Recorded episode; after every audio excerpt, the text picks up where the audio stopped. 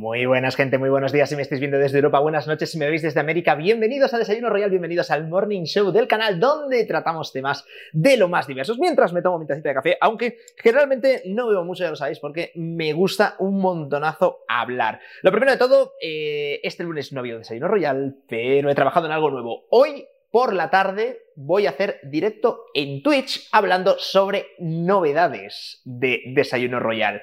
Se vienen cositas guapas para este canal y quiero informaroslo a todas pues en directo para tener feedback inmediato. Y si lo hacía ahora por la mañana, pues eh, os voy a dejar con el hype todo el viernes, lo siento chicos. Luego por la tarde, más o menos en torno a las 6 de la tarde hora española, estaré contando pues todas las novedades que tengo pensadas para el canal y algunas de ellas y os involucran a vosotros, es decir, que hay participación de la audiencia y de la comunidad excelente que estamos generando aquí y que de hecho pues os animo a seguir extendiendo y comentándole a la gente pues, de la existencia de este canal, que hay muchos que nos han enterado que pensaban que los hacía solo en el canal rojo y luego pues que dejé de hacerlos y que nunca he vuelto a rehacerlos. Bueno, pues que sepáis que aquí estamos de vuelta con carácter semanal y eh, bueno, esto va a ser una de las novedades de las que vamos a hablar, para bien, por cierto. Pero bueno, lo vamos a dejar por aquí porque hoy traigo un temita bastante chido, señores. Vamos a hablar de un un aspecto, un espectáculo de la historia muy mm, curioso, cuanto menos.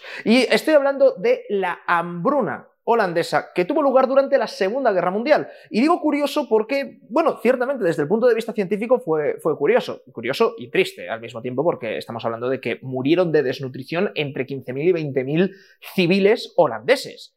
y quiero decir, que dices, no, Álvaro, eh, muere muchísima gente en el mundo de desnutrición. Y yo, a ver, sí, pero estamos hablando de Holanda, es uno de los países más desarrollados del mundo, y, bueno, pues es en un momento puntual en un invierno, entre el invierno de 1944 y 1945, pues ya digo que murió una gran parte de, bueno, una gran parte, murió una parte importante de la población civil, pero mm, toda la población civil pasó mucha hambre.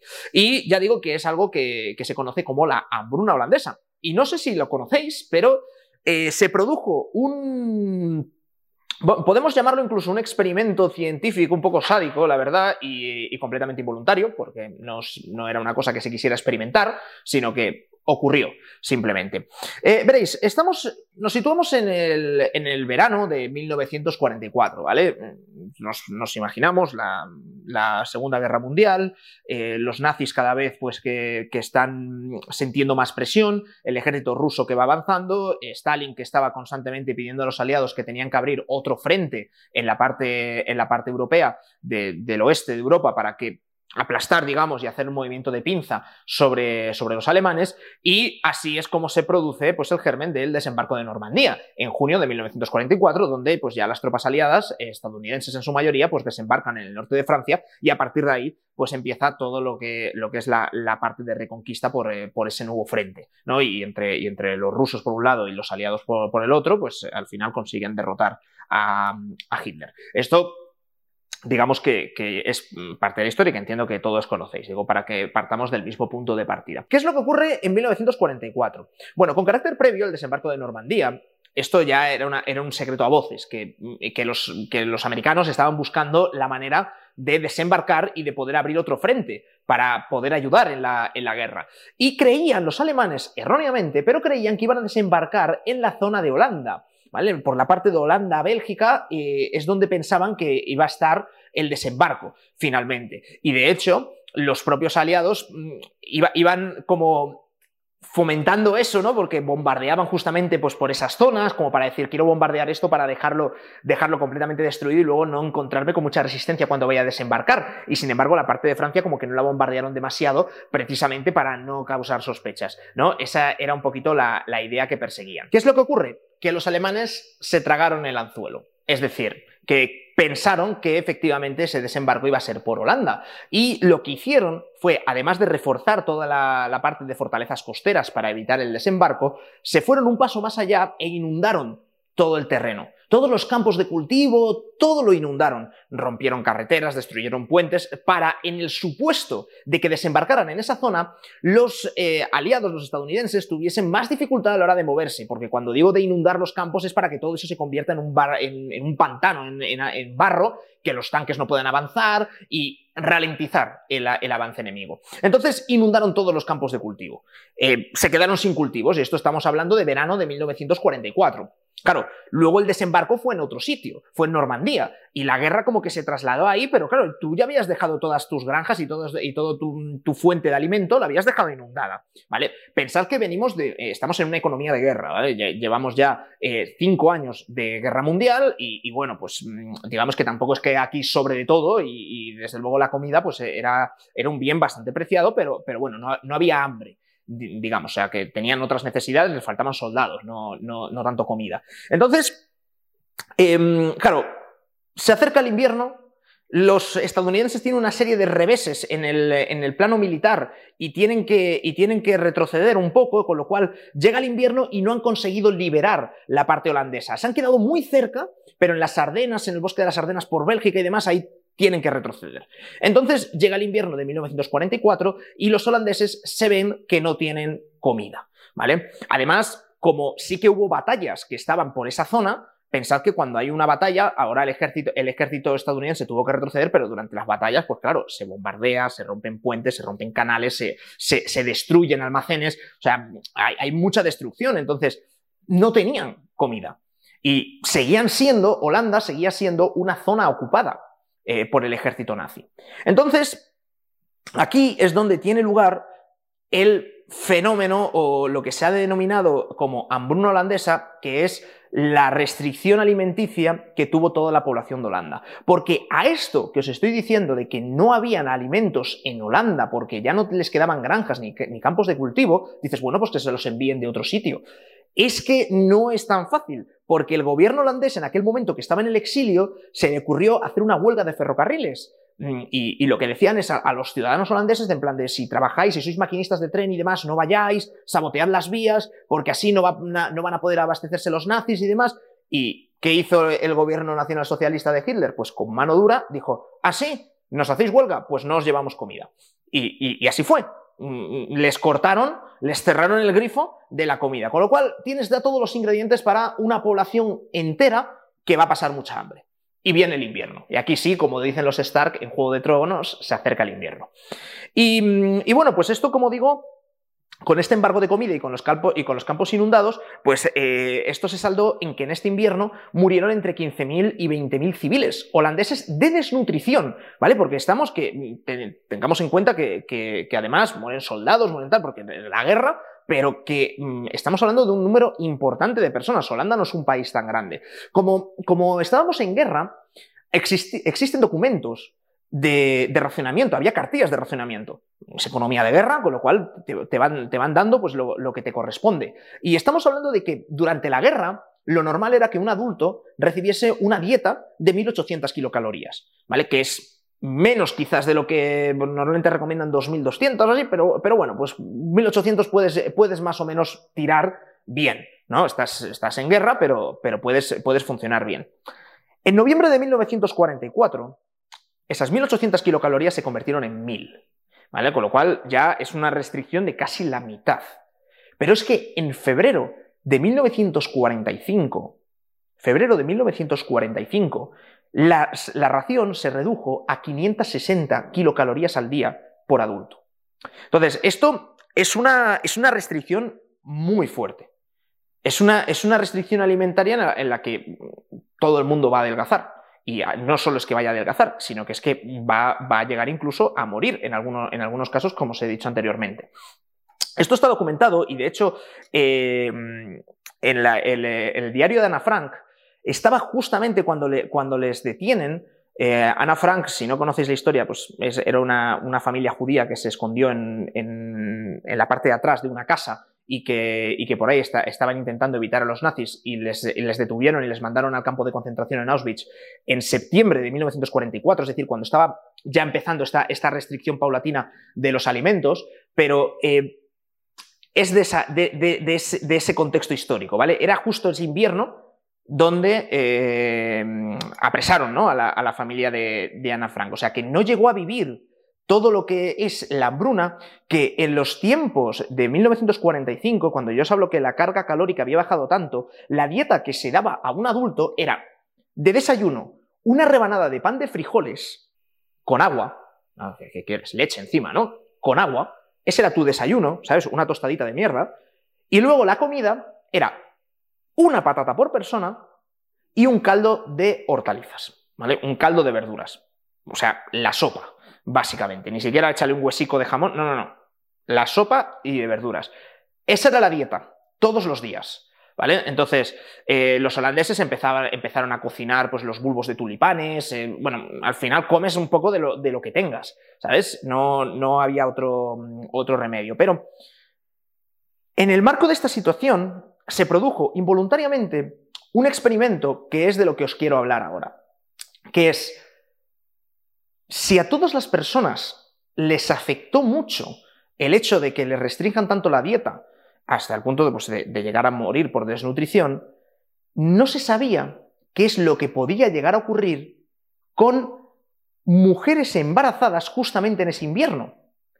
Y es un tema muy curioso porque esas mujeres dieron a luz bebés, bebés pues, sanos dentro de todo lo que se podía estar sano con una situación como esa, y los bebés luego fueron creciendo y según se hicieron adultos, empezaron a comparar, digamos, esa generación, esa promoción, con las generaciones venideras.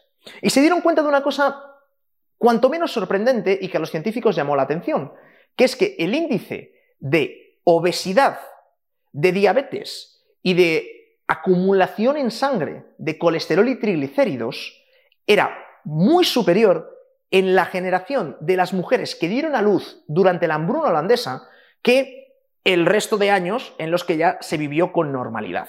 Es decir, hay un año en el que se produjo una alteración en el cuerpo de esas mujeres embarazadas como consecuencia de esa restricción en la dieta que dio lugar a que luego esos niños de adultos fueran obesos. Y digo obesos, diabetes o dislipemia, se llama el tener mucho colesterol y triglicéridos en, en la sangre. Entonces, aquí es donde entra en juego la ciencia y para explicar este fenómeno tenemos que recurrir al concepto de epigenética. Epigenética. ¿Qué es la epigenética? Digamos que es un proceso dinámico por el que cuando se está formando el feto, el, el cuerpo, sin alterar el ADN, debido a las condiciones medioambientales, en este caso restricción de dieta, una condición eh, hipocalórica, pues debido a esas condiciones se potencia el desarrollo de una parte del genoma y no del otro. Es decir, que hay algunos genes que salen a, relucir y se desarrollan más frente a otros. Esto es muy importante porque hasta este momento se pensaba que las vivencias de la madre no se transmitían de ninguna manera al feto, sino que el bebé lo que tenía era pues la acumulación de ADN del padre, ADN de la madre, se mezclan y, ya tienes, tienes, el resultado. No, no influía tanto el, hecho de, cómo la, mujer llevase el parto dentro de, bueno, pues ya sabéis que ahora ya sí que está bastante comprobado que hay determinadas cosas que sí que se pueden transmitir al feto. Algunas más, eh, más indirectas como esta, pero hay otras, pues como consumo de alcohol, tabaco, etcétera, y ya digo, tampoco soy un especialista, pero en aquel momento no se pensaba que determinadas vivencias de la madre se pudiesen transmitir al, feto. Es decir, aquí, desde el punto de vista de la madre, te interesa que tu organismo sea lo más eficiente posible a la hora de, de gestionar la comida, porque como voy a tener muy poca comida, aprovechala bien, ¿sabes? Vamos a pasar al modo ahorro de energía. Entonces, si existe algún gen de ahorro de energía, pues claro, la madre ya es adulta, ya pues se ha desarrollado con lo que, con lo que tenía. Pero en el bebé que se está desarrollando son esos los genes que se empezaron a potenciar. ¿Y qué es lo que pasa? Que cuando acaba la hambruna, cuando ese bebé nace, con ese gen potenciado para decir, oye, es que yo voy con el ahorro de energía siempre. Entonces, mi organismo se ha creado en un contexto y en una situación en la que aprovecha muy bien la energía de la que dispone porque dispone de poca. Pero eso solo fue el año en el que se gestó el feto. Luego después, Holanda ya vuelve pues, a situaciones normales y a día de hoy es uno de los países más desarrollados del mundo. ¿Y qué es lo que pasa? Que esa generación, estos bebés que desarrollaron unos, unos genes adecuados para esas condiciones en concreto, luego el resto de su vida, cuando sí que han tenido condiciones de acceso a los alimentos normales, se ven condenados a la obesidad, porque ya comen con carácter normal cuando su organismo estaba preparado para intentar soportar lo máximo posible con muy poquita comida. Entonces, es, un tema muy curioso porque eh, esto lo podemos extrapolar al, famoso conflicto que había entre Lamarck y Darwin. Lamarck, él, él consideraba que los genomas se, iban pasando de generación en generación conforme a las habilidades adquiridas por el, animal o por el, o por el sujeto. Es decir, él lo que pensaba es que las jirafas inicialmente tenían el cuello, el cuello pequeño y una jirafa quería estirar el cuello para poder llegar a hojas que estuvieran, que estuvieran más, más, arriba. Entonces, el adulto que más estirara el cuello, luego eso se lo transmitía a sus hijos y sus hijos nacían ya con el cuello un poquito más grande porque el padre y la madre de adultos lo habían estirado mucho y entonces el hijo hacía otra vez lo mismo, seguía estirando el cuello y así se iba transmitiendo y las jirafas cada vez tenían el cuello más, más, más alto. Darwin, por el contrario, lo que dice es que no, que esto simplemente es un tema de mutación, que de repente pues, hubo una mutación y nació una jirafa con el cuello alto. Y esa jirafa no murió, porque tenía mucho mejor acceso a la comida y se reprodujo más y al final, pues todas las jirafas acabaron sobreviviendo con el cuello, con el cuello alto. Si os dais cuenta, la teoría de Darwin es la que, es la que se, ha, se ha demostrado, se ha tomado como verdadera y la de Lamarck como falsa. Pero, como veis, esto, mm, o sea, no dejaba de tener un poco de razón. Porque aquí, como consecuencia de atributos que afectaban a la madre, el bebé ha desarrollado unas ciertas habilidades que le beneficiaban en el contexto y en el ambiente en el que se desenvolvió la madre. Entonces, es, una cosa, es una cosa interesante y es una cosa es una cosa curiosa, ¿no? Este, esto de la, de la, epigenética. Hay muy pocas ocasiones en las que se puedan hacer estudios así. Porque, claro, estamos hablando de que esto no ocurría siempre. Eh, hablo de que el porcentaje de, obesos o de diabéticos es mayor en la generación que nació en ese invierno de 1945 a los que, a, los que nacieron después. Pero claro, necesitas un muestreo muy grande. Es decir, pues prácticamente tiene que ocurrir este experimento social en todo un país. Y, no todos los que nacían en ese invierno son obesos a día de hoy y demás, pero, pero sí que pues, hay determinados marcadores que les han salido eh, diferentes.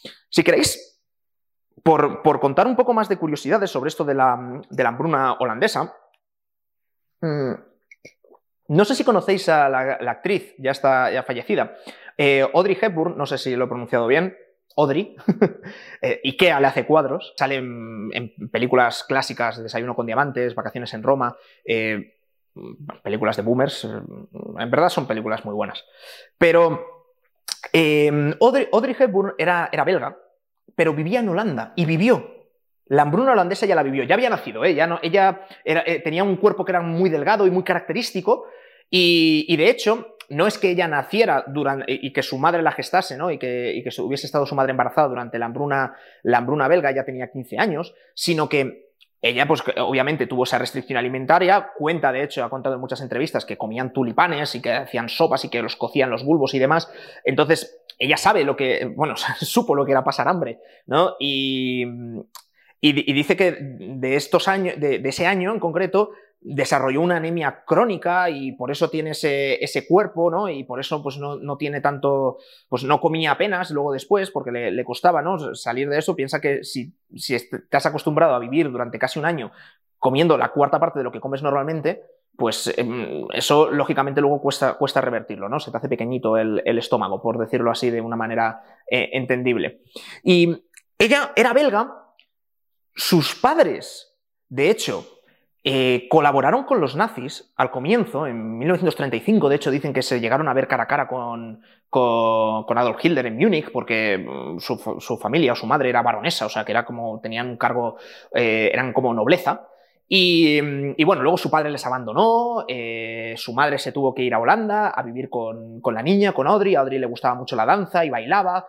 Y, se pasaron a colaborar con la resistencia holandesa, ¿vale? Ya dejaron de, dejaron de trabajar con, los nazis cuando se fue su marido.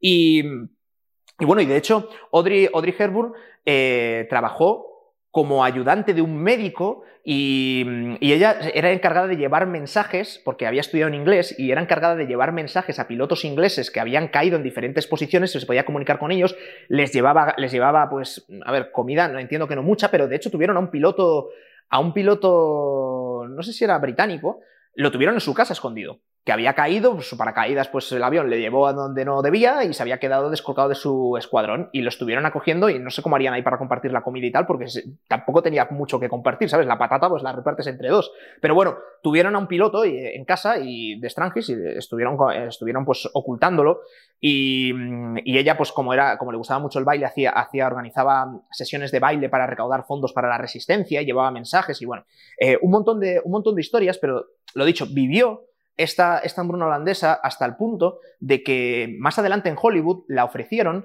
eh, si quería hacer el papel protagonista de Ana Frank, que es la, niña eh, judía de la que os he hablado antes, que escribió un diario que es famosísimo. Y rechazó el papel porque justamente eso le recordaba demasiado, o sea, esa historia le recordaba demasiado a, ese capítulo de, su historia particular, a esta hambruna holandesa y a estas condiciones tan duras que tuvo que vivir de niña. Y se negó en rotundo hacer ese, ese papel.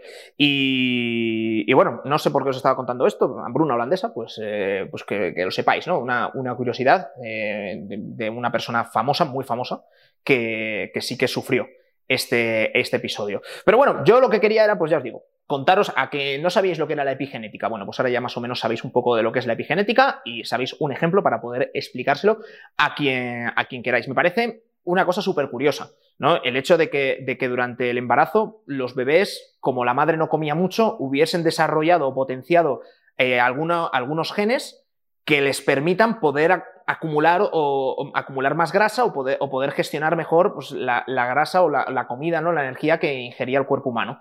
Pero claro, luego la parte negativa es que cuando empiezan a comer normal, pues generas obesidad, porque mm, digamos que, te, sobresaturas, no necesitabas tanto para, para funcionar.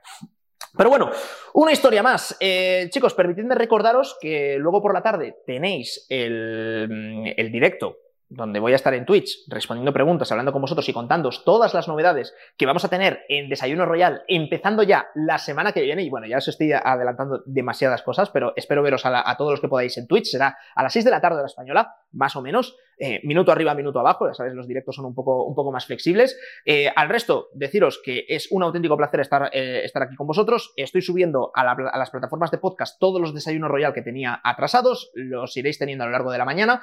Y nada más me queda que desearos un excelente fin de semana. Muy buenas noches a aquellos que estáis trasnochando desde Latinoamérica y lo estáis viendo de madrugada porque no os podéis esperar. Y los que lo estáis viendo por la mañana, que tengáis un excelente viernes y un excelente fin de semana. Nos vemos. Chao, chao.